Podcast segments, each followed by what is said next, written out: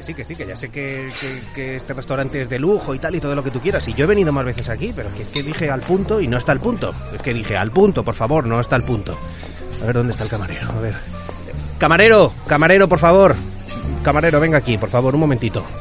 Por favor. A ver. Eh, camarero, por favor, ¿me puede hacer un poco más el filete? Oh, soy un filete, oye. Soy un filete. Pero ¿cómo que, soy un filete? Que me lo lleve a la cocina... Hombre, es que usted es Klausman, pero si tú eres Klausman, tío, ¿qué, haces aquí? Ah, ¿Qué haces aquí? Que sí. Pero bueno, bueno. ¿Pero trabajas aquí en este restaurante? Sí, sí, la mejor oferta, la mejor oferta. Se peleaban por mí. Y aquí, y encima con acento gallego. Sí, sí, ¿eh? Yo, es una chuleta gallega. Klausman, ¿qué tal? ¿Cómo estás? Muy bien, muy bien, muy bien. Aquí, pues bueno, intentando, intentando poner filetes. Claro. Desde entonces. Qué bueno, tío. Oye, gracias, gracias por participar en este podcast de Twitteradas. Para mí es un lujo hablar contigo porque no solo por este tweet que pusiste en su momento y que te hizo hiper conocido en la red social, sino porque se percibe en lo que escribes que eres un tipo de puta madre. Y tenía muchas ganas de, hablar contigo, la verdad. Así que muchas gracias. Muchas gracias por el cumplido. Pero yo, en realidad soy un granadino malafollá, ¿sabes? Como decimos por aquí. Hasta que me pillan el punto, vamos, soy, soy un tío complicado. Qué bueno. Pero bueno, sí, sí. Un cacho de pan, un cacho de pan duro, pero bueno, un cacho de pan.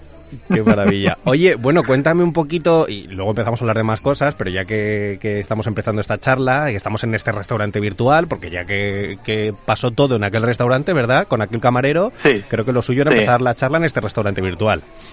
Em, perfecto, perfecto. ¿Cuánto, ¿Cuánto tiempo te ha acompañado el tweet? Porque a día de hoy imagino que todavía sigue, sigue recordándote la gente este, este pedazo de tweet. Pero ¿cuánto tiempo eh, pasaste yo creo que de alguna manera también obsesionado con el mm. tweet, porque no paraban de llegarte notificaciones. Cuéntame un poco la, la situación. Tú publicas el tweet y a partir de ahí, ¿qué ocurre? Pues nada, esto era, yo creo que fue en 2014, o sea, que hace ya como seis años, ¿no? De, este, de esta anécdota y bueno, en aquellos tiempos conseguir 2.000, 3.000 retweets ya era la leche, ¿no? Y, y eso, pues, en la primera noche ya me llegaron como 2.000, 4.000 notificaciones y aquello empezó, vamos, eh, subió como la espuma, ¿no? Y bueno, actualmente creo que lleva, lleva 20.000, ¿no? Hoy en día, bueno, quizás no sería tan llamativo, ¿no? Pero por aquel entonces sí, sí que lo fue. Y, la verdad que estuvo acompañándome bastante tiempo, ¿eh? Qué bueno. Cada dos por tres, y luego sobre todo los compañeros, ¿no? De la red, la, gente que me sigue, los que yo sigo, pues bueno, casi siempre con la coña y tal, del filete para arriba, filete para abajo, y venga flotar el tweet y tal, y sobre todo, bueno, ya está. Pues ya me quedé con, con ese, con ese tweet de cabecera, ¿no? Aunque yo no quisiera o si quisiera, pues nada, pero bueno, yo lo vivo como, como si fuera un hijo problemático que uno no quiere tener, pero bueno, al fin y al cabo te da, te da, te, da visibilidad y bueno, pues ya está, convives con él yo, yo yo encantado, ¿eh? no, no, soy, no, tengo ni manía, ni, lo considero un lastre, ni nada, tal, tal, tal. Mi, mi, cuenta en Twitter está, está para esto, tampoco yo tengo tanta, no tengo ninguna pretensión, ¿no? Con, con mi cuenta de Twitter, la verdad. No, y, bien, me río, nos reímos, mejor dicho. Bueno, a mí se me, se me asemeja un poquito también a ese cantante, a ese artista que tiene que hace un disco entero y de repente a la gente le flipa una canción y dice, pues yo no es la que más tenía, la que más ilusiones le tenía puesta. El, el, One Hit Wonder. Sí, sí, sí, muy bonito todo lo que cantas, pero ¿cuándo va a tocar esta? Exacto. Sí, sí, sí. Tu, tu, tu, nuevo LP es muy chulo, pero cántanos la mierda de siempre, ¿no? Como los Rolling Stones, ¿no? Tú cantas Satisfaction y ya luego si eso sigue cantando lo que quiera. Qué bueno. Oye, eh, imagino que este tweet, bueno, a día de hoy te seguirá todavía alguien recordando el tweet. Mm, sí, fíjate, estamos en 2020, te lo estoy recordando en una conversación radiofónica o de podcast o lo que tú quieras. O sea que hasta ese punto te lo van a seguir recordando, ¿no? Vamos, yo creo que esto yo lo voy a poner en mi, en mi epitafio, ¿sabes? Es decir, el filete, aún siguiendo o haciendo el filete, ¿no? Y, eh, y los grupos de WhatsApp, ¿no? Porque imagino también que es el típico tweet que fue rolando por grupos de WhatsApp y te llegó a, te lo llegaron a mandar a ti, a tu propio WhatsApp alguna vez. Sí, sí. Esto de los WhatsApp eh, que te llega el tweet impreso en una imagen y tal, ya. No, no, es el único no tweet eh, que, me, que me llega, porque siempre había alguno que otro que, que también se ha, se ha hecho más o menos viral en el día, aunque luego caen relativamente en el olvido y siempre, siempre es gracioso, ¿no? Siempre me lo envía uno que me conoce. Dice, mira lo que me ha llegado al WhatsApp, tío. ¿Cómo lo hace? yo, pues no lo sé. No lo sé cómo. Esto es súper random, tío. Esto no lo entiende nadie y el que diga que lo entienda miente. Totalmente, totalmente. Sí, muy surreal, muy surrealista. Oye, eh, ahora hablamos un poquito más de, tu cuenta, pero ya sabes que, bueno, en estas charlas la idea también es conocer un poquito más a la persona que está detrás, detrás del avatar. Y tu avatar no eres tú, no es tu imagen, ¿verdad? No, Yo soy Jackson, que lo conoceréis por Fringe, por ejemplo, ¿no? Sí. Eh, o, sí, o por, Pequeño Fuego, ¿no? En todos sitios, ¿no? es la más actual que ha hecho ese actor. Y nada, porque se, parece mucho a mí, o yo me parezco mucho a él, físicamente la cara. Somos así, de nariz gordita y ojos un poco saltones, y, la verdad es que nos parecemos. Y cuando yo lo veo en la tele, pues una sensación un tanto incómoda, ¿no? parece que estoy allí. Pues yo no he cobrado por hacer esto, me cago en la marcha.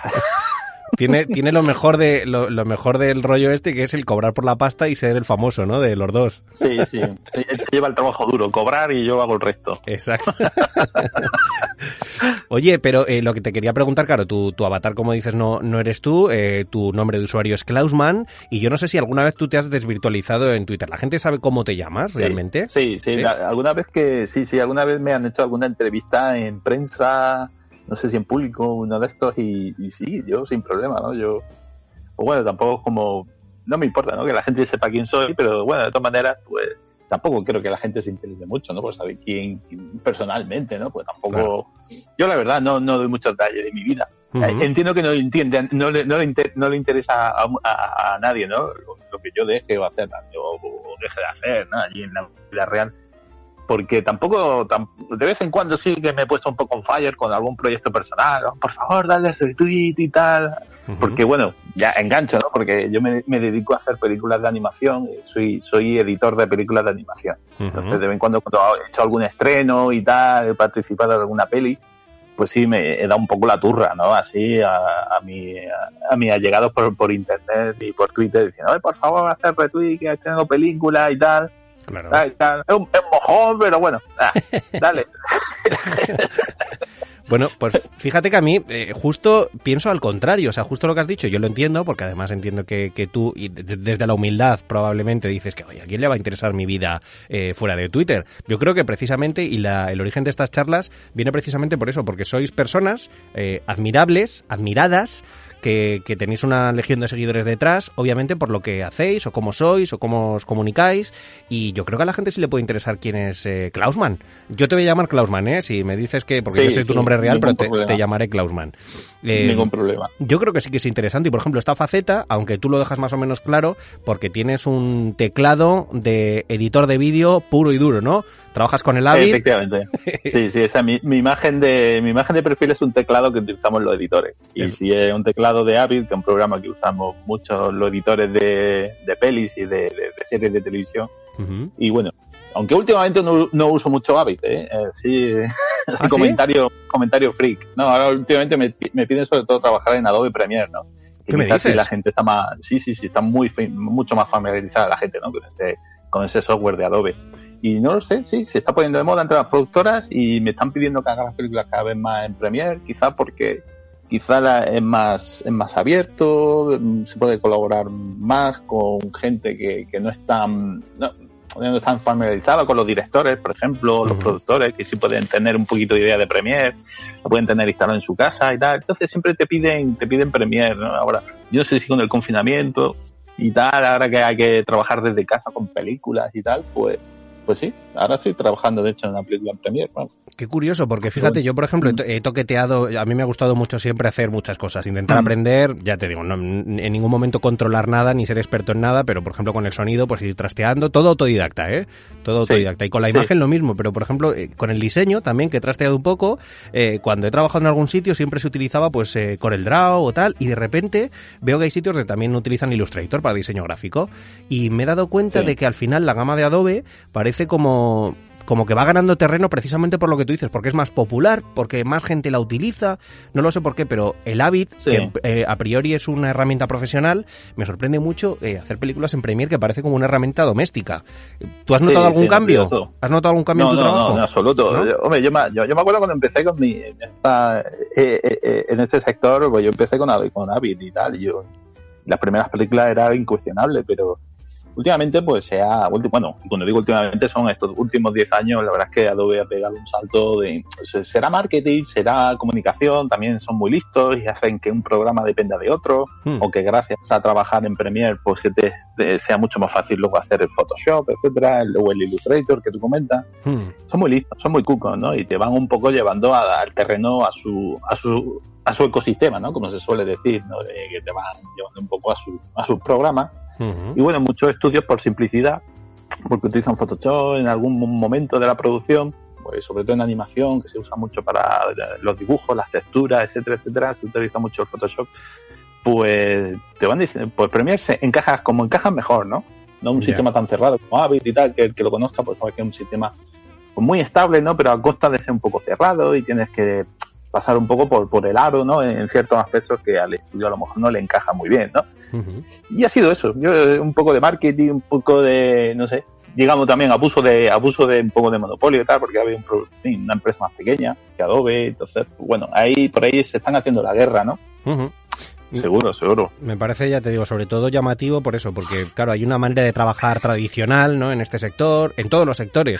Y, siempre me, me, llama mucho la atención cuando cambian las tendencias, como tú dices, o bien mm. por cosas del mercado, o porque sea más fácil para los usuarios, o lo que sea, pero me da la sensación como, no que se pierde seriedad en el trabajo, pero sí que no se, no se respeta eh, ese curro de los que lo han hecho toda la vida con un programa, aunque antes del Avid había otros formatos para editar vídeo, y antes había otros, o sea, esto ha ido obviamente evolucionando, mm. la tecnología evoluciona, pero es, es curioso cuanto menos. Bueno, mm, hay que adaptarse, ¿no? Al final los tiempos te piden adaptación. Sí, no, y además que eh, yo ahora, sobre todo en películas de animación, la, la democratización del sector ha sido brutal. Antes era hacer una película de animación, solo te lo podían hacer cuatro, cuatro actores en el mercado importante, los que todos conocemos, Disney, Pixar, DreamWorks. y, hoy, y hoy en día hay muchísimos, muchísimos estudios de animación porque hoy en día ya no es tan difícil acceder, estamos hablando de, lo mío, ¿no? De, edición, pero de modelado, de iluminación, de render, de todo, ¿no? Todo se ha abaratado un montón, ahora es mucho más fácil acceder a todo ese tipo de herramientas y de, y de montar una infraestructura, no como antes. Ahora, en cualquier país, por pequeño que sea, siempre hay uno o dos estudios de animación. O bueno, te puedes, echas la calculadora y, y hay un montón, un montón de, que, está muy bien, porque ahora en cualquier plataforma de streaming ves hay un montonazo de películas de animación.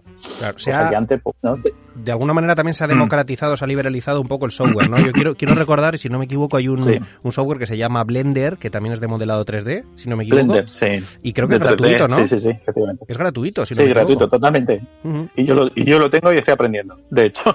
Claro. sí, sí, es una pasada. O sea, eso es un ejemplo de, de los nuevos tiempos que corren. Son empresas o software que cobran realmente o viven del mantenimiento, ¿no? Más que del lanzamiento y, y el desarrollo. Sino una vez que lo ponen en el mercado y ganan usuarios, pues nada, te cobran luego el, mantenimiento, la solución de problemas, la implantación, etcétera, etcétera, ¿no? Son modelos de negocio ahora quizás más, más dinámicos, de decir, bueno, pues yo creo que la gente se instala en mi programa gratuitamente y luego una vez que se habitúen y, los gane yo como usuario, los convierta en usuarios míos, pues bueno, ya querrán, querrán un servicio y un mantenimiento profesional y ahí, ahí, amigo, es donde yo gano dinero. Claro, claro. Sí, sin duda. Es, una buena táctica de, todas maneras porque aparte favorece también la formación de la gente. Y para los estudiantes. Sí. Efectivamente, los estudiantes son los primeros beneficiados. Es decir, bueno, yo tengo software gratuito, legal, no tengo que recurrir a ningún pirateo, ninguna página web rusa y con esto lo tengo gratuito, legal y, me voy. Y que te, van ganando, te van convirtiendo en usuario, como van diciendo ellos, y te van y te van poco a poco, poco cogiendo en sus redes. Y bueno, la cosa, la cosa gratuito y bueno, y tú, y tú te puedes convertir en un perfecto profesional pues con un software eh, gratuito y que, que, cualquiera se puede instalar en un ordenador que cumpla los requisitos, ¿no? Que por cierto ya no son los, requisitos de un ordenador hoy en día cualquiera se lo puede comprar, ¿no? No, estamos hablando de una cantidad de pasta que tengas que ¿sabes? que eso sea prohibitivo, ¿no? Sino ahorrando un poquito, cualquiera puede comprarse un, ordenador para iniciarse en este mundo, en el mundo del ordenador, de la de la edición 3D o el modelado 3D, mejor dicho, pues ya no es la, la, la, la, panacea, ¿no? Como podría ser a principios de los 90, de 2000, ¿no? Es una, una inversión respetable, ¿no? Por así decirlo. Esto hace obviamente que, como dices, se haya democratizado un poco el sector, que cada vez haya más gente y que surjan nuevos talentos, ¿no? Porque antes era más difícil acceder o más difícil brillar y hoy en día quiero, recordar también que hay mucha gente, y yo no sé si ha sido tu caso o tú tienes una formación profesional eh, de educación previa y tal. Yo soy informático, yo soy informático, devenido artista. Sí, pero que, ahora mismo lo que tú dices, ahora mismo el talento... Es que, me, está, me está viniendo a la cabeza YouTube, la gente que con tutoriales de YouTube ha aprendido cosas. Es flipante, tío. Sí. Flipante. Sí, sí, sí, sí. sí. Hoy en día la, la, la, la, educación, que está viviendo una revolución digital, por la pandemia que ha sido el empujón definitivo al mundo, al mundo de, aprender en casa y hacerlo todo por ti mismo, a tu ritmo, ha sido evidente, ¿no? Y que hoy en día lo que tiene valor es, bueno, pues saber aprender, saber encontrar los recursos, ¿no? Más que ir a, una, a una clase, ¿no? Entonces, lo que valoras hoy en día de, los chavales, de, de, la gente joven que están iniciándose en, el, en cualquier profesión, es saber encontrar buenos recursos para aprender, ¿no? No, no tanto como antes, ¿no? En la enseñanza clásica, ¿no? Encontrar una buena escuela que también es importante, ¿no? Pero está ganando mucho más peso el factor de encontrar buenos recursos y una vez que eh, va encontrando buenos recursos, pues aprender depende de uno mismo. Como siempre se dice, ¿no? Si tienes interés, cualquier cosa, cualquier cosa es posible. En este caso, con el tema de internet te ponen casi todos los recursos ahí, están ahí fuera, tienes que saber encontrarlos. Eh, con un poco de interés, un poco de lectura, un poco de enterarte de cómo va el sector, el que sea, ¿eh? fontanería, el que sea, el que sea, Eh, puedes, puedes formarte y luego, pues bueno, con un poco de suerte iniciarte en el sector y poco a poco pues convertirte en un profesional indistinguible ¿no? del profesional clásico ¿no? que haya aprendido en una escuela. Pero, y con todo el respeto a, las escuelas tradicionales que siempre aportan ese valor, ¿no? De que vas a tener a un profesor que tiene experiencia en, en, el campo, ¿no? Que tú te estás formando.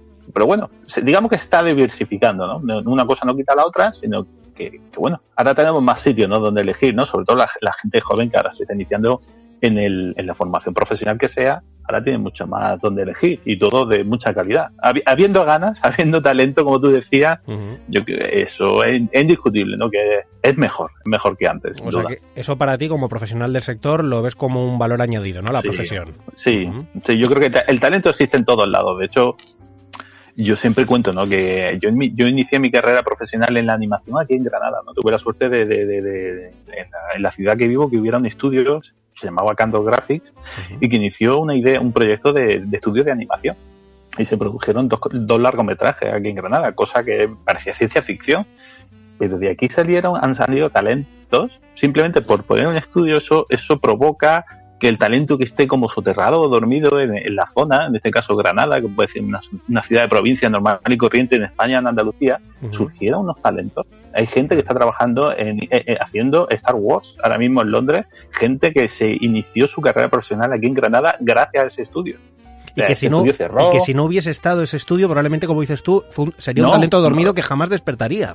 No, no, no, ese, señor ese, ahora mismo pues estaría haciendo otra profesión. De eso estamos, estamos todos seguros. Simplemente el talento simplemente necesita, necesita un campo de entrenamiento, ¿no? Entonces, yo, yo siempre soy de la opinión de que el talento hay en todas partes, lo que no hay son medios, ¿no? Para explotarlo y refinarlo, ¿no? Siempre como siendo un diamante en bruto que necesita pues formación, perfilarse, entrenarse Claro. Y, y, nada, pero que, que, ya te digo, yo tengo muchos compañeros que están en Londres trabajando en películas de primer nivel y no tienen nada que envidiar. De hecho, pues, los profesionales que salen de, de, aquí de España en nuestro sector se, se lo rifan. ¿eh? Allí, en, tanto en Hollywood, en DreamWorks, en, cuando, bueno, cuando DreamWorks estaba a pleno rendimiento y en Disney tengo bastantes compañeros de Granada que están allí, en Disney y en Los Ángeles. O sea, que, que, que, el talento, que nadie se engañe, el talento es algo que, que tenemos los seres humanos, que simplemente Simplemente hay que, hay que encontrarlo allí donde uno se instala, ¿no? Una empresa o un estudio, pues se va a encargar de encontrarlo seguro, o atraerlo o crearlo, ¿no? O sea, una especie ahí como de, de,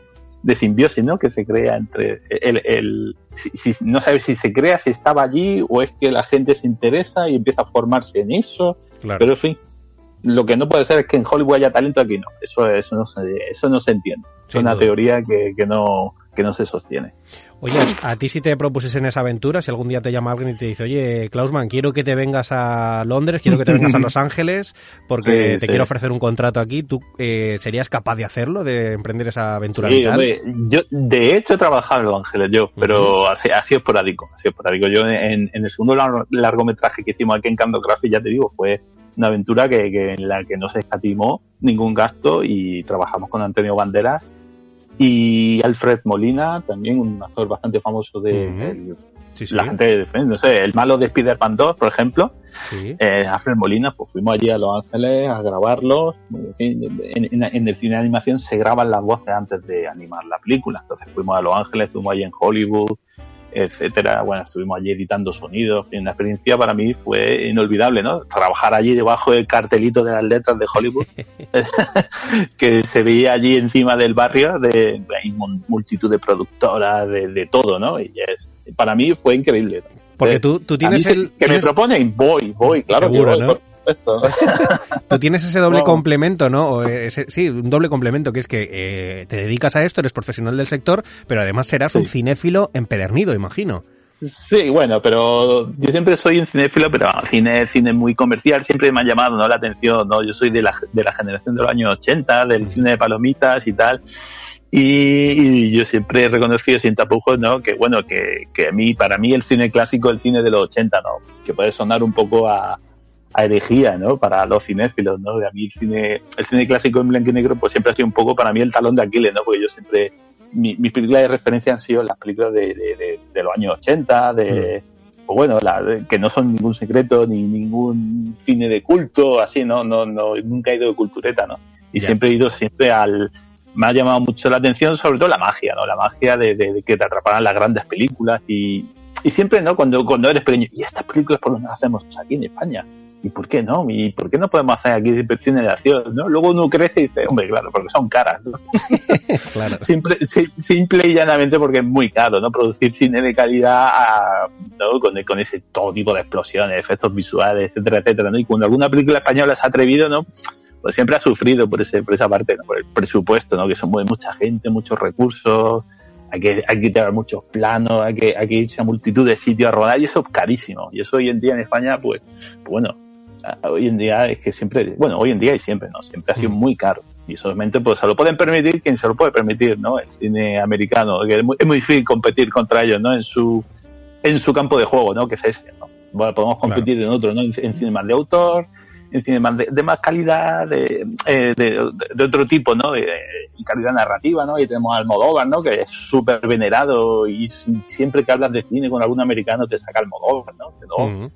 Tal y cual pero claro, no podemos competir contra ello en el cine, en el cine comercial de este, De palomitas, ¿no? Claro. Bueno, yo quiero, quiero por hacer algún símil, eh, es verdad que en ese, claro, cuando tú te la juegas a intentar hacer un, cine de acción con efectos especiales sorprendentes y tal, hombre, si me comparas un Vengadores, por ejemplo, eh, con de Marvel, con Torrente, que, que, por ejemplo metió bastantes efectos. Nosotros tenemos ese, ese plus de que, de que parece que lo que se hace aquí eh, tiene esa, ese apartado un poquito cutre, un poquito cutre en ese determinado aspecto, pero luego quiero recordar también que hay momentos en los que se ha hecho muy bien. Y quiero, por ejemplo, destacar eh, dos producciones en los que, sin tener los recursos de Hollywood, creo que se defendió bastante bien los efectos especiales patrios, con Super López, por ejemplo, con Dani Rovira, y con Mortadelo y Filemón. Me parece que son... Aquí sí, sí, sí. Aquí en España tenemos grandes casas de efectos especiales como El Ranchito, que esto, esta gente ha ganado premios por Juego de Tronos, que no estamos ya hablando de y, han hecho efectos especiales de Super López, etcétera, etcétera, ¿no? Y hay, y hay bastantes casas, bastante, que son pequeñitas y tal, pero bueno, que hacen un trabajo ya casi de, casi no, o de primer nivel, ya te digo, porque estar en Juego de Tronos es el primer nivel de la televisión. Hoy en día, pues, o incluso están haciendo, o el Mandalorian, ¿no? También haciendo efectos visuales de, series de Disney. O sea, hoy en día ya no, como ya te digo, se ha democratizado, ¿no? Sí. Pero que así que, que, que, que tú puedas concebir una película, una producción española con capital español o europeo y que pueda competir con Estados Unidos, pues sigue siendo difícil, ¿no? Porque ya dices, no puedes concebir un Marvel Avengers de Infinity War, ¿no? Hecho en España, ¿no? Pues sería sería complejo, ¿no? Sería bastante complejo porque aquí no, no tenemos tanto. Es simplemente por, por tamaño, por músculo y también no por, por, sobre todo por la, por la inversión, ¿no? porque aquí en España somos muy acostumbrados a invertir en ladrillo más que invertir en cultura. Y en Estados Unidos allí hay, hay otra mentalidad, ¿no? el cine sí es rentable, ¿no? entonces sí que atrae se atrae otro tipo de inversor. Hmm, pero por eso, te, por eso te decía que me parecía interesante la manera de hmm. enfocarlo aquí. Cuando no tienes los recursos de Hollywood, eh, yo creo que en muchas ocasiones ese efecto, como te digo, y cutre, quiero que se me entienda no, no como una palabra denigrante en ningún momento, como una especie de seña de calidad. En plan, yo no puedo llegar a eso y le voy a dar hmm. el toque hasta donde yo puedo y sé que el efecto va, a resultar a veces hasta cómico. También te hablo de películas de hace ya años. Lo que se hace hoy en día, no creo que ningún efecto especial de los que se hace hoy en día resulte cómico. También me resultó cómico y me sigue resultando cómico, por ejemplo, el tiburón, el primer tiburón que vimos en pantalla.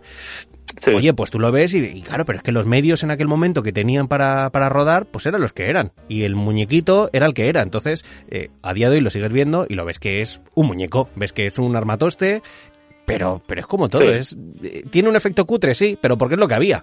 Es lo que había. Sí, es lo que había. Y luego, bueno, ese cine, pues, el que peor envejece, ¿no? El, mm. el cine de acción envejece muy mal excepto ciertas películas que se, hacen, que se hacen con mucho mimo. La verdad es que luego ves películas que tenía buenos recuerdos de ellas y dices, madre mía, madre mía que se le ve el cartón, se le ve al tiburón, se le ve, vamos, la, le falta la escoba de la escoba del tren de la vieja, ¿sabes? El tren de la bruja. Sí, pero bueno, yo creo que también hay mucha carga de, de, de, lo que fue, de lo que significó, de lo que, del miedo que sentimos cuando éramos jóvenes y vimos aquella película, ¿no? Y esa, esa carga de la memoria colectiva, ¿no? Eso es lo que nos dejan en las películas muchas veces. Aunque esté ya, pasen los años por ella y ya se le vea un poco, ya no le perdones tanto los fallos, pero bueno, sí que quedan en el, en el imaginario colectivo, ¿no? Claro. No, yo, por ejemplo, en mi caso, como espectador de cine o de cualquier obra audiovisual que pueda haber, yo sí perdono los fallos. No, no que los perdone, los contextualizo. Entiendo que se roda, se rueda cuando se rueda y no, no lo comparo con lo de ahora, porque entonces, claro, cuando comparas con lo de ahora, joder, salen mal paradas todas las cosas anteriores. Efectivamente. Entonces, bueno. Hay que tener ese espíritu cinéfilo, ¿no? Que siempre hay que contextualizar los clásicos, ¿no? Claro. Igual que hablaba yo antes del cine, del cine negro, del cine clásico, pues bueno, hoy en día, pues, hay, ves cositas, ves cositas que ya hoy en día pues, no se harían mejor, evidentemente, ¿no? Que en cualquier película mega clásica que, que viéramos hoy. Pero bueno, se contextualiza y ya está. Todos sabemos que el, avión cuando despega en Casablanca, pues es una, es una proyección eh, detrás de los actores y se nota un montón. A poco que te fijes, pues bueno.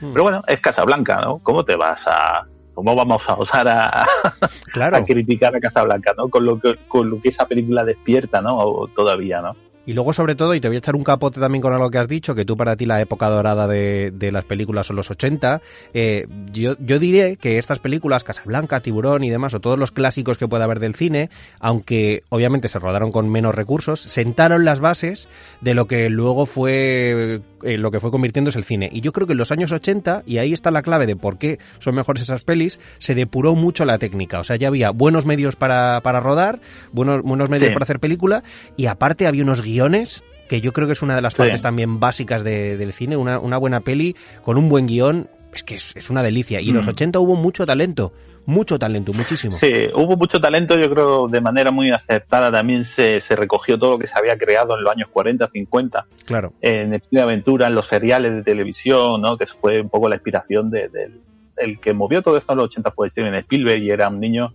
en los 50, los 60 que veía seriales de aventura, de ciencia ficción y supo ponerlo en el concepto del año 80 con las nuevas, los nuevos medios, el nuevo público, supo darle un toque pues, de elegancia y sin ningún tipo de, vergüenza y, sin vergüenza ninguna en el, en el, término bueno de la palabra. Es decir, este, este cine puede ser bueno, puede ser comercial y, hoy en día pues nos duran sus películas eh, todavía casi casi que las que envejecen de una manera como el vino, ¿no? Cada vez son mejores, ¿no? Hmm.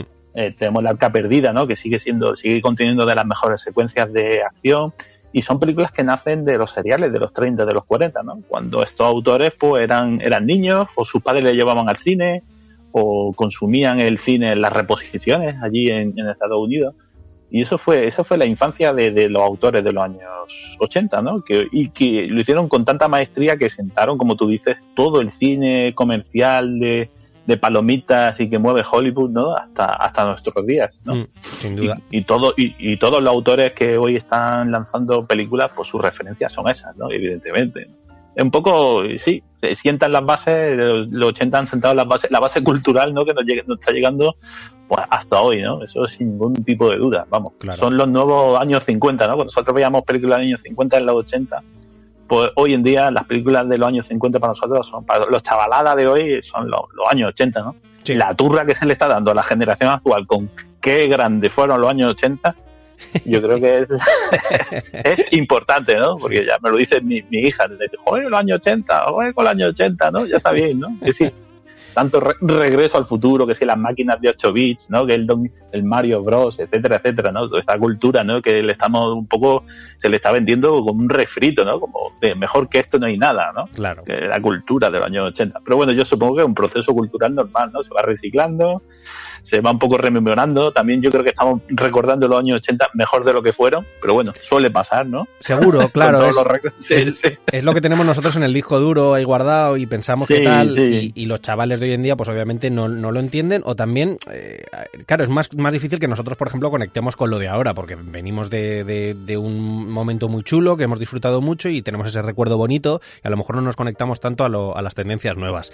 Pero, pero claro, efectivamente, tampoco hay que, hay que pensar que eso fue la bomba y no habrá nada mejor, porque cuando haces eso también corres el riesgo de no disfrutar lo que vendrá, porque yo soy consciente de que van a venir cosas muy guapas y hay que disfrutarlas. Sí, tú, me has dicho Marvel, Marvel no ha dado en el sentido del cine comercial, estamos hablando en el concepto, no ha dado las mejores piezas de la década de este de 2010, 2020 hmm. eh, que está acabando, pues ha dado unos clásicos que yo estoy seguro que van a que van a perdurar en el tiempo en otro contexto, pero vamos, yo he ido al cine a ver muchas de estas películas y he, sentido o entiendo que la gente joven sienta lo que yo sentía en los 80. Son películas muy bien hechas, que te evocan muchos sentimientos, personajes muy bien definidos y escenas de acción muy bien ejecutadas. Hmm. Y nada, yo cuando vi, vamos, Los Vengadores de Endgame o La Guerra del Infinito fue, vamos, una experiencia muy cercana a lo que yo sentía cuando había un estreno de La Guerra de la Galaxia. Claro, hay, que, hay que tenerlo ahí, ¿eh? ha, sido, ha sido un boom y ha sido, vamos, yo hay respect, respect a lo que han logrado con, con esta generación, ¿no? Un poco reenganchando a la gente al, a este tipo de, de, películas, ¿no? Masivas, ¿no? Un éxito abrumador. Pues bueno, siempre, ¿qué hace, qué hace que, esta generación pues conecte por ahí? decir, mira, pues nosotros fuimos, cuando éramos jóvenes, fuimos a ver eh, Endgame o La Guerra del Infinito. Pues bueno, va a ser una seña generacional. Claro. Sí, sin duda, sin duda, como lo fueron otros títulos en otras generaciones, eso es. Sí, sí. Eso es, eso es, seguro. Em, mm, ¿Por dónde pasa el futuro del cine? El futuro, ya te digo, no a corto plazo, a largo plazo, porque yo, por oh. ejemplo, he ido a salas que esto se, utiliza ya, que ya no te hablan del 3D, te hablan del 6D o tal, que es, por ejemplo, hay una mm. hay un charco que salpica y a ti hay un, un, agua que te da en la cara, hay viento y tienes un el asiento delante tiene también una parte que te, que te lanza viento. Eh, se ha experimentado mucho con la realidad virtual también, con las gafas 3D, con un montón de historias para que cada vez las películas sean más inmersivas. Yo con uh, Cansino Royal, en la charla de Cansino Royal hablamos sobre también el mundo de los videojuegos, a él le gusta mucho, y hablábamos de que yo pienso que el día de mañana habrá un simulador en nuestras casas en los que nos conectaremos y será una, una experiencia inmersiva, estaremos dentro del videojuego pienso algo similar con el cine. Yo creo que habrá un momento en el que formaremos parte de la peli. No sé de qué manera, pero ¿cómo lo ves tú? El futuro, flipándonos un poquito ya de cómo puede ser el futuro del cine. El cine hoy en día está viviendo su, enésima crisis y por crisis entiendo un momento de cambio. no sé si para peor o, mejor, pero el COVID ha, casi matado al último eslabón de la cadena de valor del cine, que, son las salas de mm. exhibición. Y esto está perfilando un nuevo, un nuevo sector. También te digo que las, plataformas de streaming van a jugar un papel muy relevante en esto que tú me estás contando. ¿Cómo va a ser el futuro? El futuro va a ser por streaming sí o sí. Y el streaming nos va a dar experiencias que hoy en día son muy complejas de, llevar a las salas, a las salas públicas, a las salas que todos tenemos en mente como un cine. Y serán pues experiencias 3D que nos conectemos por internet con, vamos, con cascos de red virtual a cierta hora, eventos virtuales que todos nos, conectemos desde casa y podrán y podemos escuchar o tener eh, una, una, vivencia común, ¿no? Que quizás la, parte fuerte que tiene el cine es simplemente que quedas con amigos, quedas con la familia mm. a tener experiencia, ¿no? Y simple, eso es lo que vende el cine, ¿no? Y es lo que te trae una sala oscura, ¿no? Llena de gente, ¿no? Es una, una experiencia común eh, que tú puedas, pues, al fin y al cabo los seres humanos somos seres sociales, ¿no? Y necesitamos experimentar cosas con, los que nos rodean. Claro. Y si, y si nos gusta todo, pues mejor, ¿no? Como que hacemos una conexión, ¿no? fíjate y eso hoy en e- día, pues... Por eso vamos a los bares, porque tú una cerveza te la puedes tomar en casa. Total. Pero claro, la experiencia de ir, de ah. tomar, de ver a la gente, de tal. Claro, efectivamente, es un papel. El cine, el cine es eso el cine es eso y por eso siempre el cine ha sobrevivido a la televisión, ¿no? A, todos los ataques, entre comillas, ataques, ¿no? Pero bueno, a todas las revoluciones eh, tecnológicas, ¿no? Que han ido un poco siempre en contra del cine, ¿no? Contra el, hecho de coger, ir a tu, salir de tu casa con el frío, tragarte un atasco hmm. e ir a ver una película, ¿no? O sea, que le estamos pidiendo al, al, al aficionado, le estamos pidiendo un esfuerzo. Cada vez que un, ciudadano va al cine ha hecho un esfuerzo ¿no? por ver una película y, con gusto. ¿no? A los que nos gusta el cine hacemos ese esfuerzo, entre comillas. Claro, claro. Eso, eso hoy en día, gracias, gracias pues bueno, tenemos una revolución hoy en día que es innegable, que es Internet y que el confinamiento y todo ese tema del COVID ha puesto sobre la mesa, que es que podemos hacer esas cosas y con, la interacción social que, que necesitamos, ¿no? Entre comillas, los seres humanos a la hora de ver, de disfrutar un, producto cultural, como puede ser una película, el, Internet nos facilita eso. Eh, podemos estar viendo una película en una sala virtual con nuestros amigos, hacer los comentarios, reírnos con ellos, con cualquier cosa que veamos en la pantalla y, ¿por qué no? Podemos, podemos extender esto a, la realidad virtual, a 3D inmersivo, a que juntos exploremos, yo qué sé, una tumba de una momia con una maldición, ¿no? Por ejemplo, ¿no? Y todos estemos a la vez en 3D. Entonces, efectivamente, ¿no? Lo que hablaste con Casino Royale, ¿no? Esto puede ser un videojuego, puede ser una película y todo pasa por ahí. Y hoy en día tenemos la enésima revolución en sonido, cuando la trae Dolby, el Dolby Atmos, que ya es capaz de canalizar sonido y localizarlo en cualquier punto del espacio 3D, ¿no? Ya tenemos, tenemos una tecnología que es lo alto, que con el 8K, con la, la, la, HDR, ¿no? La, imagen en alta definición de color, ¿no? Que tenemos unos negros y unos blancos que ya deslumbran y unos negros que son más oscuros que el carbón, etcétera, etcétera, ¿no? Todo esto nos va a ayudar a una inmersión. Estos próximos 10 años, pues va a ser eh, definitivo, ¿no? Y el actor hoy en día que todo el mundo sabe que va a ser clave, va a ser el streaming. Es decir, hmm. cualquier plataforma, Netflix, HBO y tal, son los que nos van a llevar la experiencia a nuestras casas, ¿no? Y eso, y eso va a ser quizá la, la revolución de, esta década, ¿no? La que estamos entrando, es el streaming sí o sí, seguro. Y el cine, veamos, veamos, veamos en qué se queda y es una lástima y tal, pero bueno, esto, el, el, el, enésimo embate, ¿no? Que, que, sufre el cine y por qué no puede sobrevivir perfectamente, ¿no? Pero bueno, siempre es, es, como cuando se inventó la televisión, ¿no? Todos creíamos, o todos creían en aquellos tiempos que iba a ser el final del, del cine y no lo fue puesto quizá este, el coronavirus y tal, puede significar el final del cine, el de las salas de, exhibición. No lo sabe, ¿no? Lo, mismo sale reforzado, ¿no? Con cualquier otro invento. Hmm. O no lo sé, no lo sé, ¿no? Pero bueno, hoy en día la, todos hablamos de eso. Pero oye, que las plataformas de streaming están favoreciendo un montón la producción, ¿eh? Se está produciendo más que nunca gracias a la, al streaming. Aquí en España, sobre todo. Nuevos tiempos.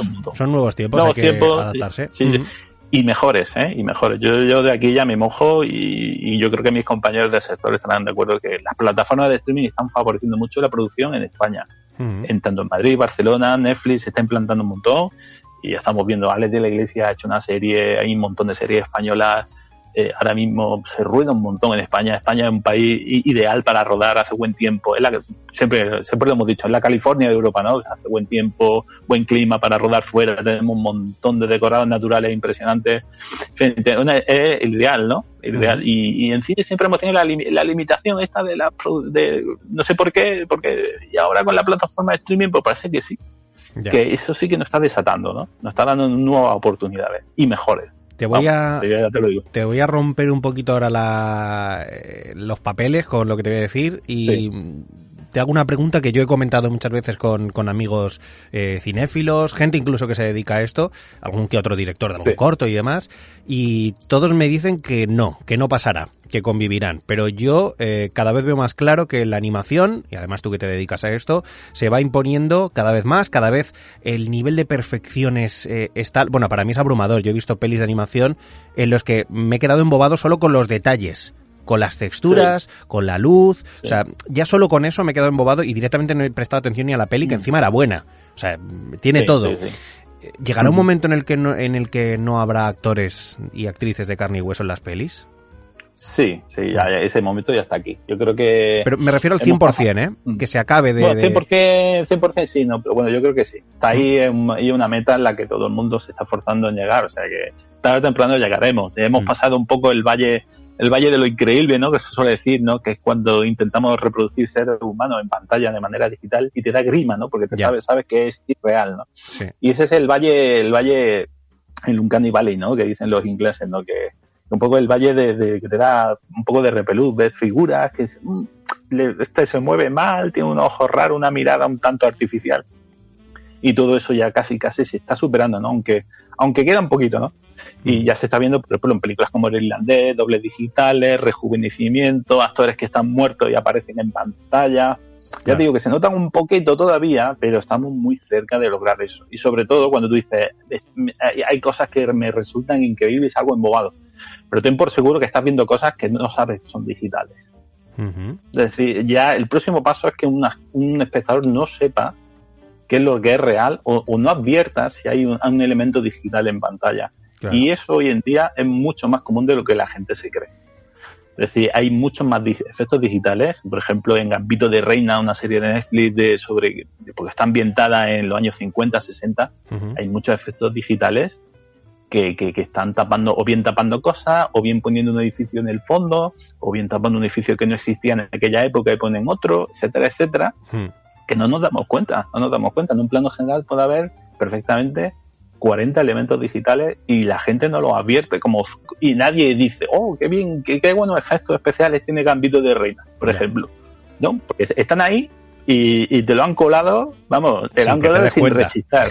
sí, sí, eso, eso ya está, eso ya está aquí, está en serie de Netflix, o sea que no estamos hablando de una gran producción hmm. de cine, ¿no? Pero que sí, hoy en día los actores digitales que ya estamos viendo en películas de Star Wars, etcétera, etcétera, se está muy cerca, está muy cerca y, y ¿por qué no lo van a lograr? Vamos, ¿por qué no? ¿Por no? Yo guardo, guardo muy buen recuerdo de una charla con, y seguro que sabrás quién es porque es un tótem en el mundo de la animación, como es Carolina Jiménez, la llamamos a Vancouver, es artista de, VFX, y yo, yo le, di otro ejemplo, está muy bien el de Gambito de Dama, que es una de las series efectivamente que, que, dices, no te lo imaginas que, que haya efectos aquí, a mí me pasó con el Joker. Yo le dije, yo he visto el Joker y, digo, no había mucho efecto especial aquí. No me dice que no. Dice, un montón, un montón. Sí, sí, sí. Vi el hilo, vi el hilo, vi el hilo de Carolina. Sí, el efecto especial del Joker, ¿eh? lo vi. Y así son con todas las películas. ¿eh? deciros que, que todas las películas hoy en día eh, resulta mucho más barato por ejemplo, despejar, eh, rodar un actor con una pantalla verde en ciertos sitios claro. y luego ahí poner lo que sea, ¿no? Porque antes tenías que despejar una calle entera para rodar. Y eso es mm. súper caro. Entre tienes que mover un montón de recursos, etcétera, etcétera. Hoy en día, pues bueno, despeja un poco el sitio de rodaje y el resto y el resto lo haces por efecto digital. Si quieres la calle vacía, pues bueno, suele hacer, luego lo, hacen con un efecto especial. Claro. Eso no hace falta para el tráfico o rodar a deshoras, ¿no? El, el, el plano que todos recordamos de de, la película de de Amenábar, ¿no? De, al final, ¿no? Cuando estaba la calle de Gran Vía vacía, eso costó. Sí, sí, sí, sí. Eso costó, eh, abre los ojos. Costó un, pues a nivel de recursos costó, costó mucho, ¿no? Tuvo que rodar en el amanecer o al atardecer, no sé cuál. Y eso cuesta, eso hoy en día lo, habrían hecho por efectos especiales. Eh, ponen al actor y el resto pues lo limpian, lo, lo pintan, lo que sea, y quitan el tráfico, quitan cualquier movimiento y, es mucho más fácil, mucho más barato, mucho más efectivo. Hoy en día rodar una película de un post-apocalíptica es mucho más barato que antes. Y fíjate que la, tendencia es esta, lo que hablábamos. Eh, eh, luego se pasará del croma directamente a hacer toda la peli desde un ordenador. Sí, sí. Claro. Eh, se economiza todo al máximo y si el resultado es tan sorprendente como estamos viendo, pues obviamente, y esto obviamente va, a generar, o sea, tendremos una huelga de actores y actrices, de directores y de un montón de, a, las puertas, o sea, eso está claro que llegará. Pero, pero la, eh, parece que la evolución es, eh, es imparable, o sea, no, no se puede poner puertas ¿no? A, a, mm. esto que va que, te va a arrollar, que es un camión de mercancías y que sabemos que va a llegar y, en fin. Que la gente vea la, oferta que hay en las, en las, plataformas de streaming no se entiende sin, sin una revolución digital. La cantidad de contenido que se produce es gracias a eso. Sí, sí. Oye, te quería preguntar, como tú eres un, un tipo que lleva mucho trabajando con imagen y que has, has hecho cosas, haces cosas a nivel profesional, quería preguntarte también por, por los nuevos formatos. Eh, llega un momento en el que se pasa del 4 tercios a 16 novenos, eh, todo es en horizontal, pero llegan los teléfonos móviles y toda la gente se graba en vertical y hay una plataforma ahora que se llama TikTok en el que encima puedes añadir efectos y, la gente... me suena. y la gente se mete sus efectos ahí como, como si fuesen artistas de VFX también al momento y demás. Eh, ¿qué, te, ¿Qué te genera a ti esta, esta red social, TikTok? Esta o pues, cualquier otra, ¿eh? que permita hacer todas estas cosas. Es tan, tan sencillo como en qué pantalla piensas ver esto. Es hmm. decir, pues yo creo que es tan sencillo como que, el formato horizontal se pensó porque tenemos los ojos en una disposición horizontal. Si es que hmm. por eso, y entonces no es más agradable ver una imagen horizontal porque tenemos los ojos en horizontal. Y la palabra lo dice, ¿no? Es el horizonte, ¿no? Que siempre hemos acostumbrado a ver. Y, quizás lo más natural es ver, una, imagen ancha, ¿no? En, el horizonte.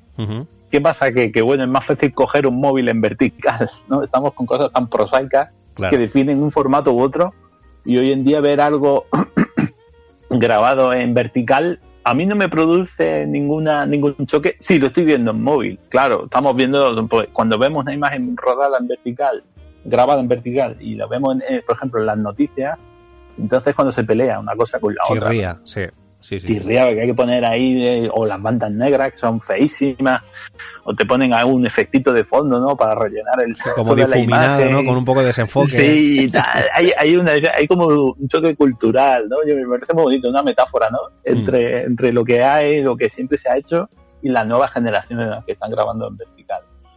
Oye, grabar en vertical yo creo que limita mucho a nivel creativo la composición de plano, pero no, eso díselo a alguien que trabaja en TikTok y te va a decir que, no, porque bueno, una imagen vertical favorece también un plano general de una persona. Que podamos ver el ponte de una persona. Oye, pues también es verdad. Y de hecho, yo qué sé, la, la, película que yo creo que quedaría mejor rodada en vertical sería Spider-Man para que para poder ver los rascacielos, ¿no? De manera y poder ver a Spider-Man. Sí, sí, hay películas que dicen, oye, estaría mejor rodar en vertical. O sea, que ya un poco siendo este, este choque cultural, luego bueno, habría películas que quedarían mejor en, en en vertical. Oye, pues Avatar, tío, pues con lo altos que son, imagínate, en Avatar los eh, pillas a todos, pues, ¿eh? Sí, sí, sí, sí. lo que pasa es que, bueno, que para que salgan dos personajes ya en vertical es complicado. Ese es el problema, ¿no? Del formato vertical, ¿no? Que está muy pensado para lo que son las redes sociales, ¿no? Que salga uno, hacerse un selfie, salir de cuerpo entero bailando, etcétera, etcétera. Pero cuando quieres pillar a muchas personas en vertical, pues ya, ya podemos visualizarlo, ¿no? Nuestra cabeza tienes que alejar mucho, va a salir mucho suelo, va a salir mucho cielo, cosas que no te interesan. Entonces ahí ya se impone un poco la lógica del horizontal. Pero vamos, yo creo que no queda más remedio que vivir con dos mundos, ¿no? De convivir con, con, la, con la ficción en horizontal y las redes sociales en vertical. Hmm. Pues a ver, y a ver cómo se soluciona este, este enésimo problema, ¿no? Con los formatos, como tú decías, del 16 noveno, el formato cuadrado, etcétera, etcétera. Pues este otro más, ¿no? Que yo creo que viene para quedarse, evidentemente. Hmm. Pero no, no, no me imagino yo ficción así de forma regular, hecha en formato vertical, pero quizá yo ya soy un hombre mayor. bueno, yo sé que se están, se están rodando cortos o grabando cortos, mejor dicho, porque ya... Sí, sí, sí. Mm, bueno. Pero yo creo que es más experimental que otra cosa, pero bueno, que, que, que el día de mañana no estamos comiendo nuestras palabras y se produce un hit de cine o de, de streaming rodado en vertical, ¿por qué no?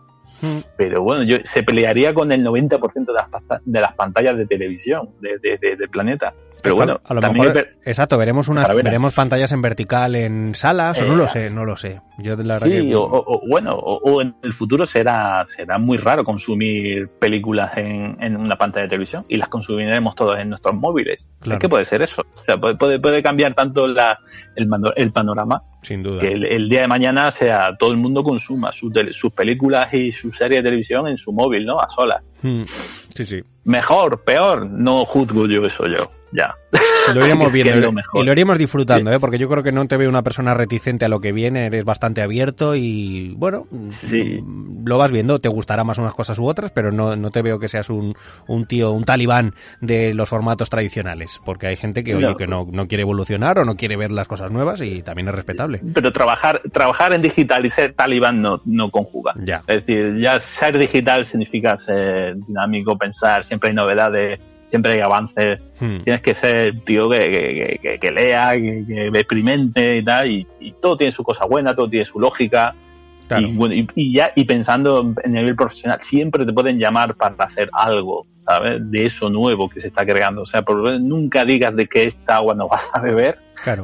en el terreno digital. No te cierres puertas, ¿no? Nunca lo digas. Exacto, eso es. No, no, porque quién sabe, quién sabe, no lo sabe. Ya el mercado esto es una cosa de loco y ¿por qué no? El día de mañana te pueden pedir algo que hoy dices que es horrible y no te gusta. Quieras que no te va a empezar. No, no, Oye, nos hemos pegado casi una hora, tío, hablando de imagen, de y yo lo sabía y aparte me gusta mucho y quería aprovechar esto porque luego tengo también el problema, claro, al final este, este podcast eh, es hablar con tuiteros y mm, te corro el riesgo también de que muchas conversaciones se parezcan, porque si hablamos solo de Twitter o hablamos solo de cosas tales, entonces intento buscar ese punto diferenciador de cada uno y en tu caso yo creo que era esta faceta profesional que es muy interesante y me gusta mucho que hayamos hablado eh, extensamente de ello, pero sí que me gustaría también tocar el tema de, la comedia. Tú eres un tío que vale, que trabajas de esto, pero eres un súper cómico. No sé si cómico de Twitter, cómico de con los colegas también de ser el gracioso de los colegas, pero eres un tío que si la gente se, se mete en tu cuenta verá que hay mucho humor, humor muy bueno, muy ingenioso, muy ácido en determinadas eh, situaciones.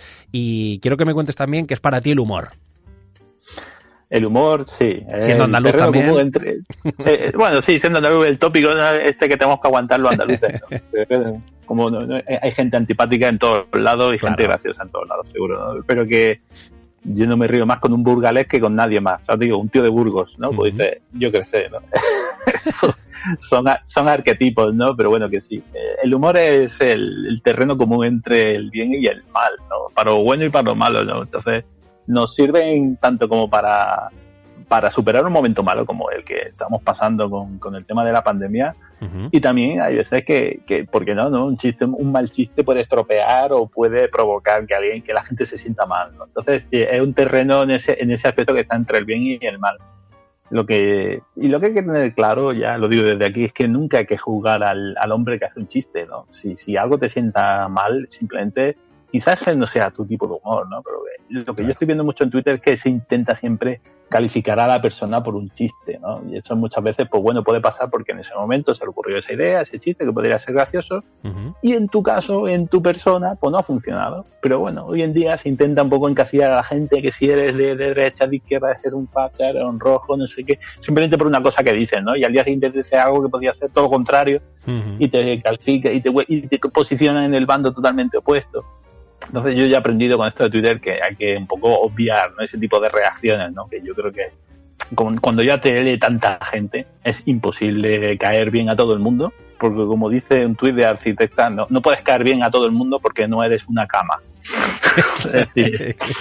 es, decir, siempre hay alguien que se va a molestar. Dice, pues si te molesta, pues cambia de canal, cambia de tuitero o no me sigas de buen rollo y, y para adelante y nada, yo, yo soy muy fan de ese, de ese humor ácido, de intentar, pues bueno, destilar un poco la realidad y, y, sacar de, no sé, como buenamente pueda un, un chiste, ¿no? Ya será bueno o malo, ya según el que, el que lo escuche, ¿no? Al, al, leerte tanta gente, claro, corres el riesgo de que te lleguen también mensajes, notificaciones con, con gente que te puede decir cosas muy bonitas, como que en un día malo le has despertado una sonrisa, y gente que se lo haya tomado muy mal. Eh, ¿Recuerdas ahora mismo que te vengan a la memoria un mensaje muy bonito y un mensaje muy feo que te hayan mandado alguna vez? Sí, sí, no, me, yo, hay gente que me ha dicho, mira, he tenido un mal día y contigo me, llevo cinco minutos riéndome con este, con este tweet que me han mandado.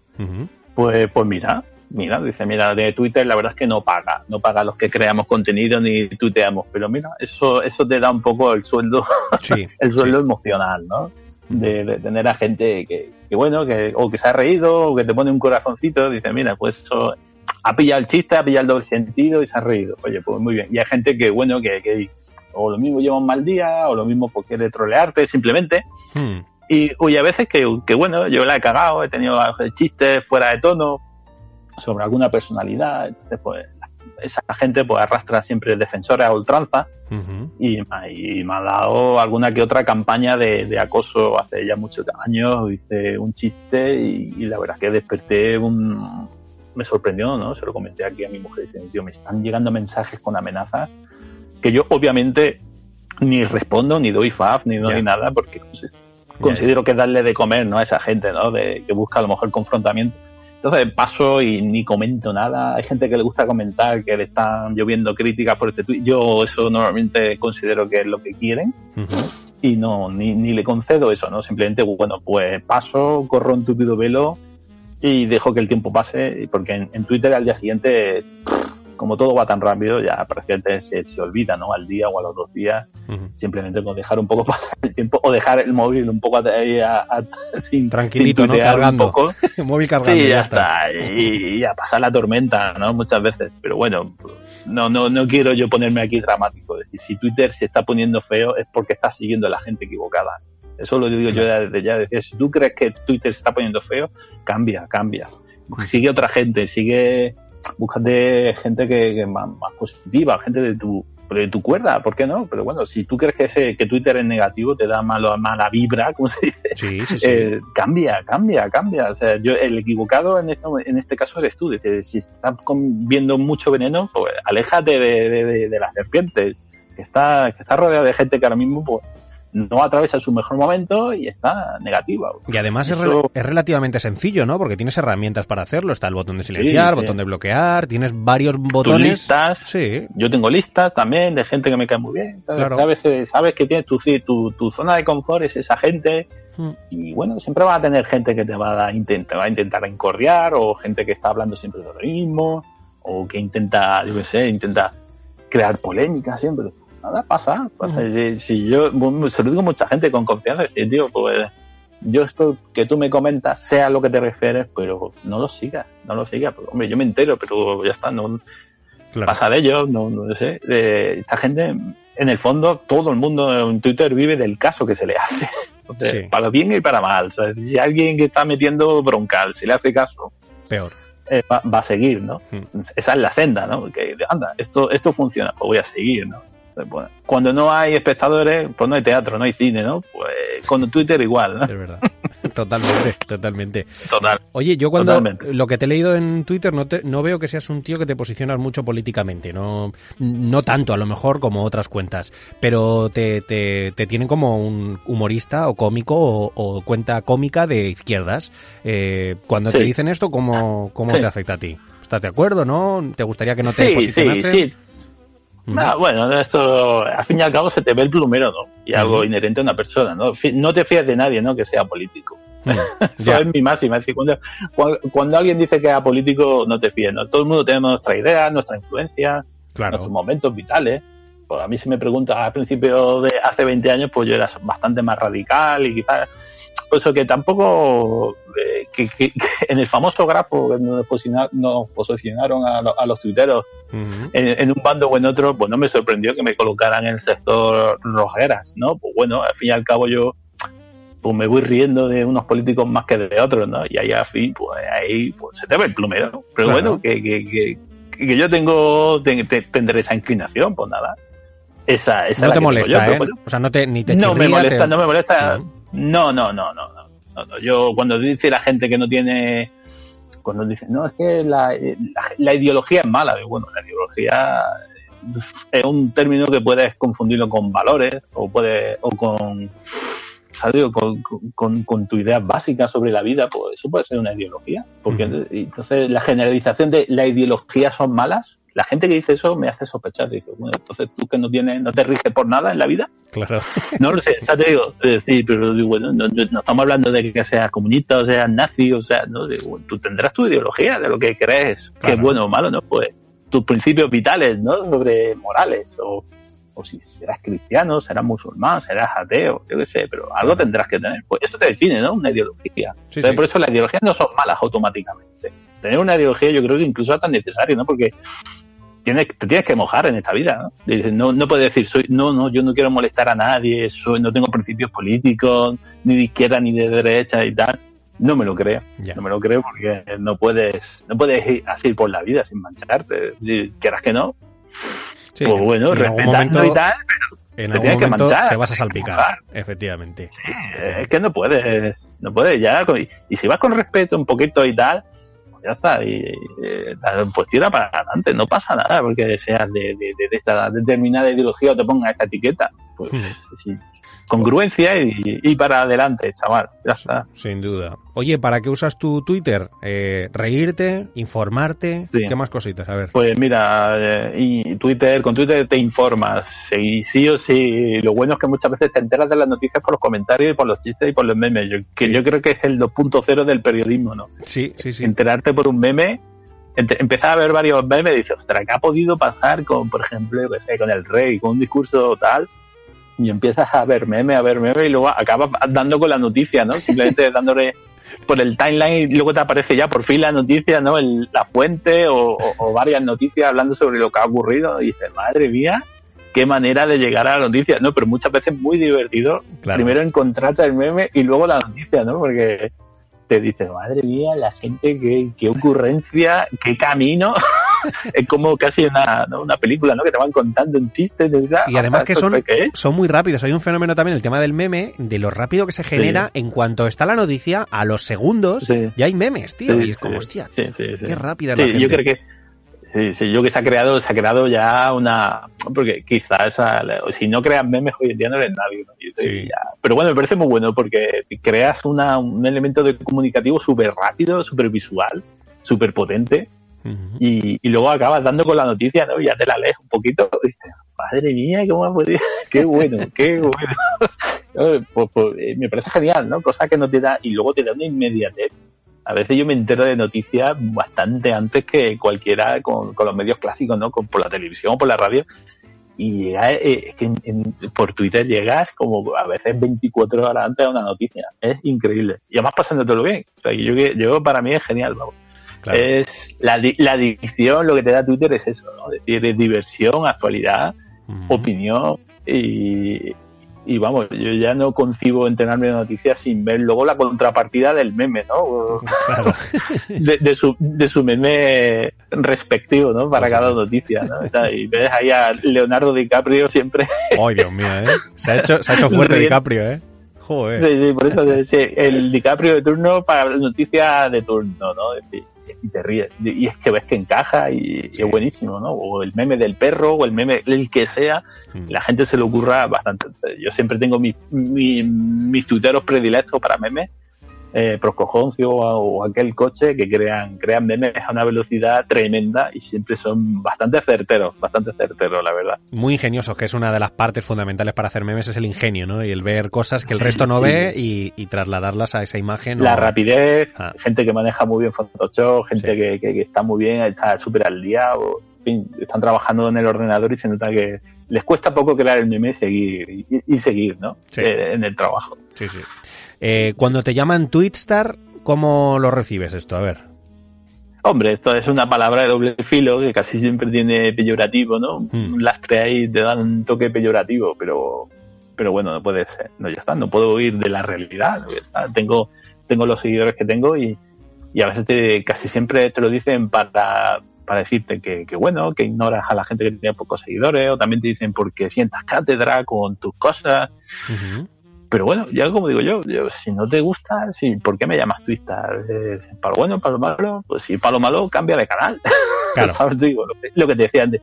Y si es para lo bueno, oye, pues, pues gracias y tal. Yo estoy aquí para pasármelo bien y, y sigo a la gente con la que me lo paso bien, indistintamente de si tiene muchos, bueno, muchos o pocos seguidores, ¿no? No lo sé.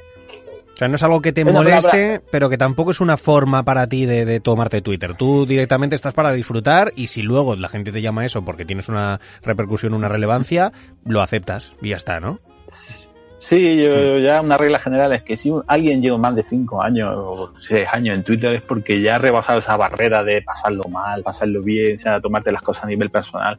Esa gente no, así no se dura en Twitter. Claro. Así hay mucha gente que, o gente que le pesa a los seguidores también, hay gente que a partir de 20.000 o 10.000 seguidores se agobia un montón.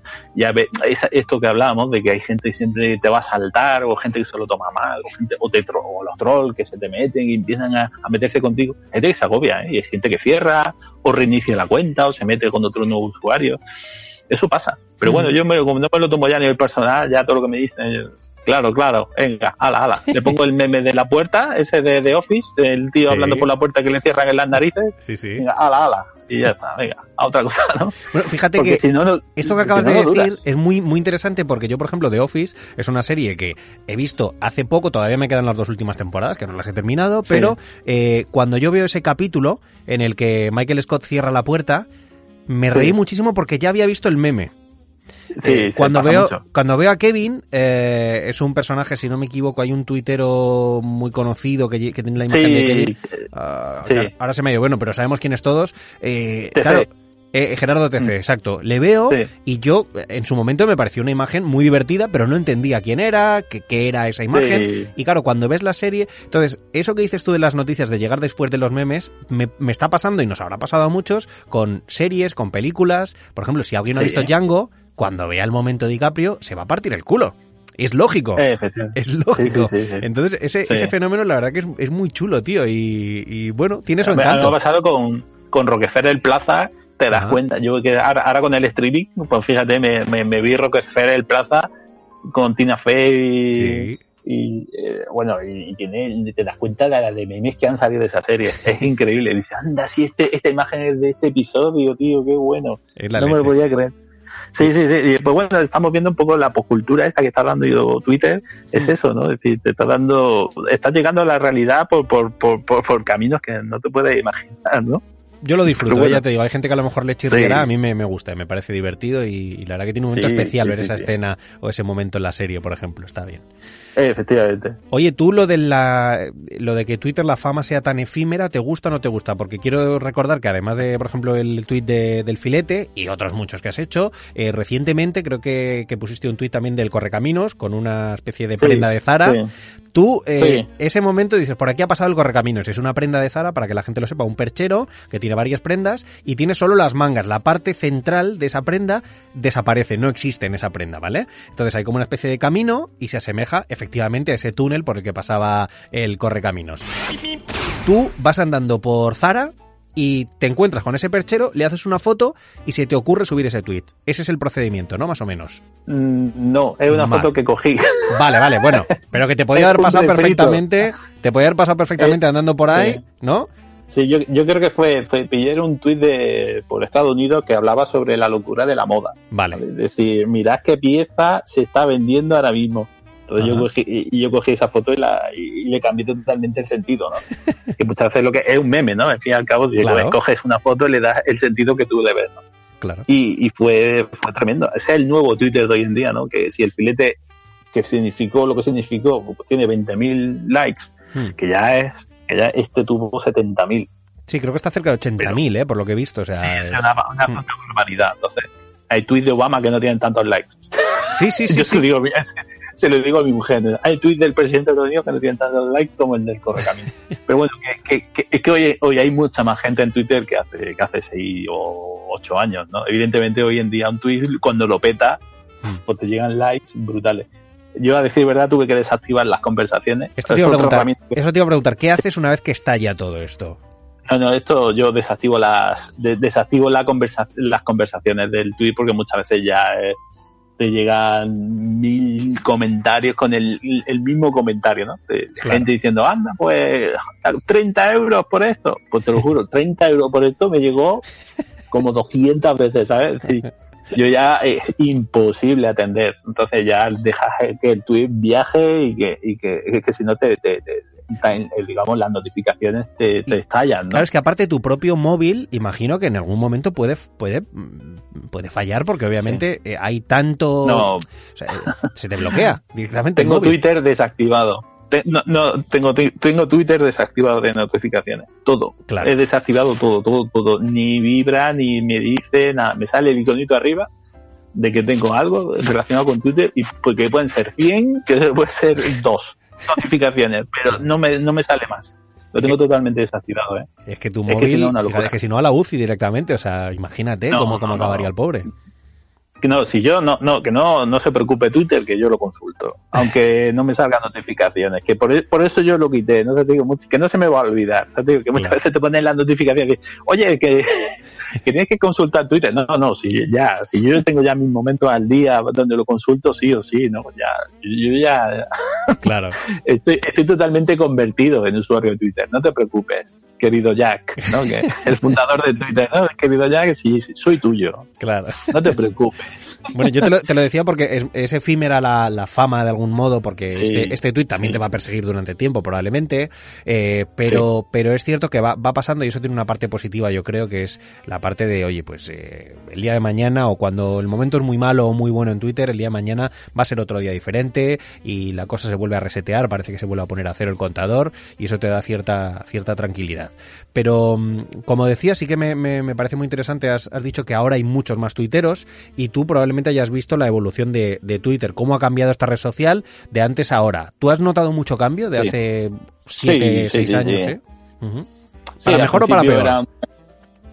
Yo creo que para mejor, porque cuanto más extensa sea una red social, mejor va, yo creo que va, va a tener, no decir más, más riqueza. Mm, a ver, bien es verdad que ahora mismo pues ha convertido en una herramienta pues, de, arma arrojadiza entre partidos políticos, a ver quién tiene, a ver quién da el, zasca, hmm. o a ver quién, o, los bots, ¿no? Esto que, eso sí es verdad que desnaturaliza mucho, más que el número de, usuarios, lo que desnaturaliza Twitter es el, uso de, robots y de bots, o de granjas que te dan likes, o de granjas que emiten tweets, para hacer esto, para hacer trending, hacer trampas, no son trending topics que son artificiales, ¿no? Que están creados en realidad, pues están creados en, India, ¿no? Por una, hmm. por una granja de, cuentas robotizadas que están dando likes o están haciendo tweets aleatorios que contengan tal palabra, ¿no?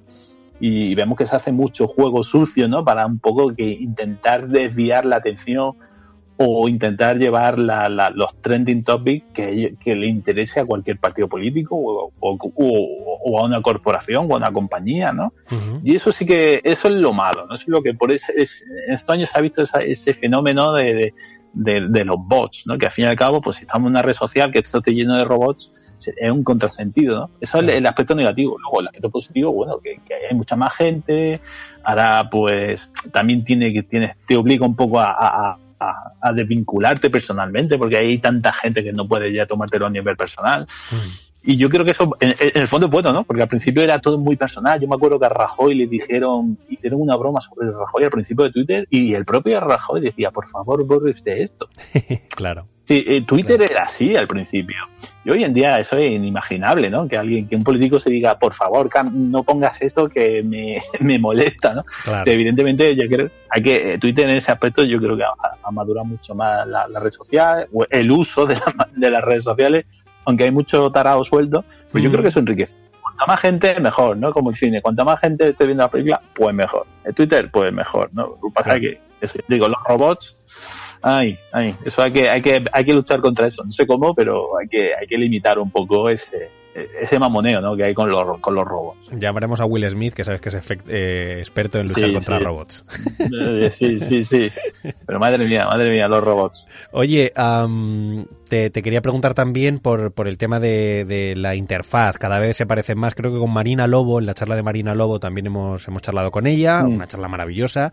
Y y hablamos precisamente de, creo que fue con ella, ¿eh? que cómo se parece, no, con Juan Señal. Es que hemos, eh, hemos tenido ya varias charlas bastante chulas y hablando de Twitter hablábamos de cómo se asemejan eh, de alguna manera todas las redes sociales. Llega un momento en el que no sabes si estás en Instagram, en Twitter, en Facebook. Eh, ¿Esto a ti te gusta, no te gusta? La de yo creo que sí. Yo, sé que yo, yo se lo digo ya a todo el mundo, ¿eh? yo soy muy vago. Es decir, yo si es, mm, entro a un programa sea una red social, sea un programa de creación de software, lo que sea, vídeo, y se parece a lo que yo ya conozco, eh, sé que voy a aprender a manejarlo mucho más rápido. Estamos hablando un poco de experiencia de usuario, de interfaces gráficas, etcétera, etcétera. Si el menú está siempre arriba a la izquierda o siempre hay un menú de añadir con un más abajo a la derecha, por poner ejemplo, o hay una plumita en Twitter, hay un más en no sé qué, o el, el Instagram, pues, si todo se parece, yo lo agradezco. Claro. es decir, y además que a todo esto se llega por un proceso de ensayo y error. Y, ahora mismo todas las compañías de Internet están llegando a unas conclusiones que obviamente se parecen. Es decir, pues poner el botón aquí funciona mejor, eh, está abajo a la derecha, o poner las cosas arriba a la izquierda, o la expansión de los menús, etcétera, O, las imágenes redondas pues son más suaves, etcétera, etcétera. Yo creo que ahora mismo todos los estudios que hacen los psicólogos sobre interfaces gráficas y experiencias de usuario están dando pues, resultados, obviamente, si la investigación se hace bien, tienen que dar resultados parecidos, porque ya te digo, los usuarios somos más o menos, tenemos todo el mismo perfil de Internet, globalmente, que es la magia de todo esto. Al fin y al cabo, eh, aquello que funciona, además, se copia. Eh, otro elemento para que todas las diferentes aplicaciones sociales vayan confluyendo poco a poco, sin querer o de manera natural, ¿no? Porque la que hace cosas diferentes y fracasa, pues de esa nos olvidamos, Por eso, quizá por eso se parecen, porque las que han hecho cosas nuevas quizá han fracasado y se han extinguido. Es decir, ¿qué, interfaz tenía MySpace? Pues ya no nos acordamos. porque MySpace cerró. Es decir, un poco a lo mejor la selección natural nos va un poco conduciendo a, tener cosas parecidas. Pero bueno, eh, son estándares de facto que, bueno, que alcanzamos. Pero bueno, ya me estoy poniendo un poco filosófico. No, no, no, pero es lógico. Si funciona, claro. si funciona, se copia, ¿no? Y yo creo que nos vamos pareciendo a las redes sociales, sí, pero bueno, yo Instagram sigo sin entenderla. yo me meto en Instagram y digo, pero ¿por qué me aparece este timeline, por favor? No está ordenado, no, no sé, lo veo un poco caos. Pero bueno, yo ya supongo que no soy de la generación Instagramer. Por ahora es verdad que cada una mantiene su esencia, pero con más puntos eh, de unión y más nexos comunes eh, entre ellas. Y, sí, ya está. Evidentemente. Oye, vamos terminando esta charla y mm, ya para, para terminar sí que me gustaría saber, pues en un apartado ya un poquito más personal, qué hace Klausman cuando no está en Twitter. Aparte de trabajar, aparte de mm. estar en Twitter, ¿qué otras cosas haces? Mm. ¿Qué te gusta hacer? Pues pues ahora mismo quedarme en casa, por favor. Estoy harto, estoy harto. Por favor, sáquennos de aquí. O, eh, eh, pues eh, es que hoy en día, pues estar casi, o estoy con las niñas, tengo dos niñas de 10 y 8, ahora mismo pues estoy a, o si no es esto, es la compra, y si no es esto, es la cocina, y si no, pues y, y, te, diría, si no me voy con mis amigos y tal, pero sería falso. Bueno, no, pero vamos a intentar, exacto, vamos a olvidarnos de la pandemia, aunque sea solo por un segundo, y, cuando no cuando no tenemos este problema, a ti, por ejemplo, eso, quedar con los amiguetes a tomar algo, eh, ese tipo de cosas. Eh, fundamentalmente eso, ¿no? Encontrar sitios donde donde con la familia, evidentemente, pues cuando sales, pues tienes que llevar siempre a, a los nenes y pues, mm. con sus amigos, yo con los míos, y si ese espacio común, pues mucho mejor. Evidentemente, me gusta mucho pues, estar en la naturaleza. Yo he sido Boy Scout cuando era pequeño, entonces pues yo tengo, yo soy súper fan de estar por ahí con el, en el campo, aunque sea para comerme un bocata y una cerveza, el plan dominguero, eso me da la vida, ¿no? Y luego, si no, pues aquí a la playita o aquí a la nieve. ¿Por qué? Porque estoy en Granada y soy afortunado. Patrimonio universal.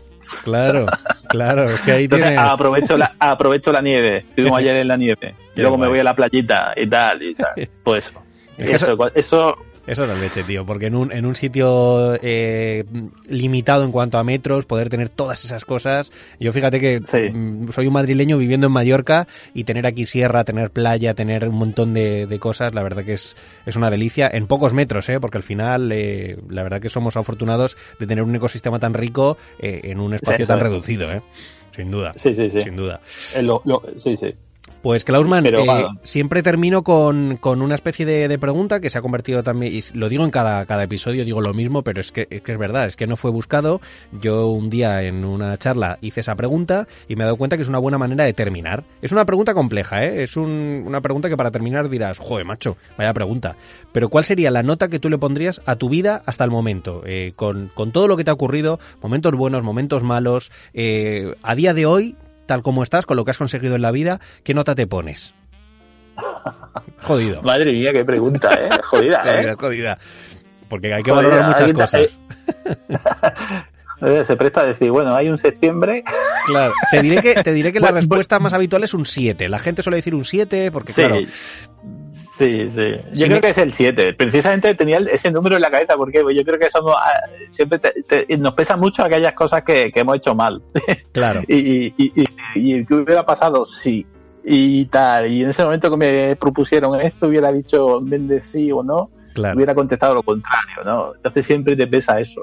O luego, joder, si no hubiera sido tan vago o no, si hubiera, si no hubiera sido tan, no sé, tan cínico en aquel momento y tal, me hubiera, pues, pues sí, entonces siempre te dice, mira, no me va mal, eh, tal, y bueno, yo que sé, un 7, a lo mejor un poquito más por, por, por, haber hecho siempre lo que yo he querido. Claro. Pues vale, pues he renunciado a ser programador, ingeniero, quizá a tener un sueldo mucho mejor de lo que de lo que quizá he tenido, ¿no? O, hasta ahora, porque me he dedicado a un campo más, más inestable, ¿no? Como el cine.